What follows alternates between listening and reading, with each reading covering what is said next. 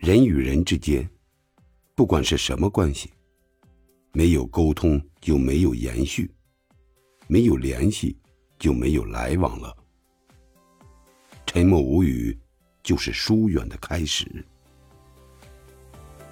任何关系，走到最后不过是相识一场，不亏遇见，不谈亏欠。遇见错的人会消耗你，遇见对的人会治愈你。成年人最好的自律就是及时止损。